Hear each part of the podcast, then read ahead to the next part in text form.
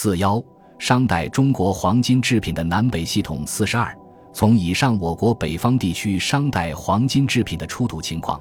可以看出它们具有两个明显的共性：第一，它们都出土于墓葬；第二，它们都是作为装饰品来使用的。从墓葬的角度上看，尽管对于山西保德、石楼、永和等处出土点的墓地情况，目前还了解的很少。但包括青铜器和黄金实物均属墓葬的随葬品，则是可以肯定的；而其他地点出土的黄金制品都确凿无疑地出于墓葬。从装饰品的角度上看，安阳后杠 M 四期出土的黄金叶是与绿松石、棒片等一道组成的圆形饰物，显然是装饰在木器或其他异朽器物上的遗痕。至于藁城台西 M 十四出土的金箔片，原来也是漆盒上的事件，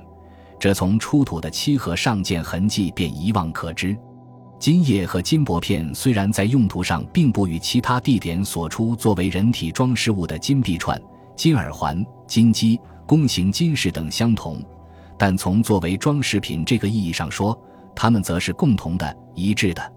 然而，由于地域、民族和文化区系的不同。商代北方地区的黄金制品又存在着一些明显的差别。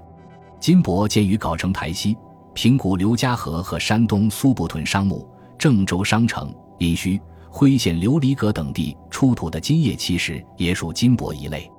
不过切割成叶形而已。殷墟出土的金块，大概是供进一步加工锤制成金箔的材料。除此而外，北方其他地区尚未发现商代金箔。藁城台西就其文化面貌看，与商文化很少差别，应属商文化的亚区。平谷刘家河就其青铜器看，更接近于安阳殷墟早期墓葬中所出的同类器型，应为附属于商王朝的方国遗存。平谷刘家河位于燕山南麓，在商、周二代均属所谓北土。《左传》昭公九年记载詹桓伯说及武王克商，肃慎燕亳。吴北土也，大概刘家河出土的青铜器和黄金制品，就是商代燕的文化遗存。由此看来，北方的金箔均出于商文化区和与之密切相关的方国，其他文化区域则未见。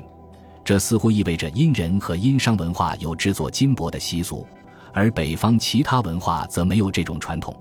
出土金币串的北京平谷刘家河。与辽宁喀左河上沟在文化面貌上差别很大。喀左河上沟墓地属于燕山以北、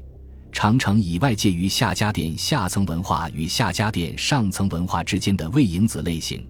年代为商末周初，晚于刘家河墓葬。而在夏家店下层文化中，除河上沟墓地出土两端坐扇面形的金币串外，其他地点气未发现。也没有发现同类别的青铜或其他质料的币串，这种情况表明，燕山以北大小凌河流域魏营子类型的金币串，是由燕山南麓平谷刘家河传播而至的。关于这一点，如果联系到一九六一年在宁城南山根属于夏家店上层文化的石棺墓 M 幺零幺内发现的金币串来看，将会更加清楚。南山根 M 幺零幺内出土的金币串，两端也坐山面形。其形制与刘家河和河上沟所处大体相同，所不同的仅在南山根宁幺零幺金串的两端是相对接的，而刘家河和河上沟金串则不合缝对接。不过由此却可以很清楚地看出，夏家店上层文化的金币串显然是从魏营子类型演变而来。可见，不论在地域传递关系、形制演变关系，还是时代早晚关系上。都可以说明两端扇面形金币串从燕山南麓向燕山以北、长城以外发展的事实，而不是相反。至于燕山以南、河北卢龙东鄂各庄出土的金币串，从其形制与刘家河所处相同，以及年代晚于刘家河等情况分析，可以认为是刘家河金币串向其东南方向临近方国发展的结果。金耳石根据其形制，可在地域和文化上分为两个系统：一个系统是燕山以南、长城以内的夏家店下层文化的喇叭形金耳石；另一个系统是太行山以西黄河东岸的商代方国文化的穿珠式金耳石。两个系统的金耳石在形制上完全不同。黄河东岸山西石楼、永和等地出土的穿珠式金耳饰，均与殷墟式青铜器同出，表明他们是太行山以西黄河东岸的商王朝方国的文化遗存，可能与商代的鬼方有关。古文献多见鬼方和伐鬼方的记载，《周易》纪纪九三说高宗伐鬼方，三年克制。《周易》未及九四以及《后汉书·西羌传》。引《竹书纪年》等记载略同。高宗是殷王武丁庙号，武丁时殷王朝西伐至太行山以西地区，使商文化扩张到黄河东岸，邦畿千里，为民所指，诏于彼四海。这一史实与该区多次发现殷墟式青铜器的现象恰相一致，是很能说明问题的。不过，山西黄河东岸出土的穿珠式金耳饰，却绝不见于商文化和商代其他文化。表明是该区方国文化有特色的地方产物。有学者认为，山西黄河东岸各地与金耳石同出的一些青铜器具有斯基泰文化的特征。可是，斯基泰文化的形成年代一般认为仅能追溯到公元前七世纪，远远晚于殷墟文化的年代。可见此说完全不能成立。而穿珠式金耳石也与斯基泰文化完全没有关系。至于燕山南麓。长城以内的北京平谷刘家河和昌平雪山村出土的喇叭形金耳饰，两者形制相同，应属同一系统。考虑到喇叭形青铜耳饰是燕山以南下家店下层文化的典型事物，在河北大厂大坨头、天津蓟州张家园、潍坊、北京昌平雪山、房山琉璃河琉璃店、河北唐山大成山、小关庄等地均有发现。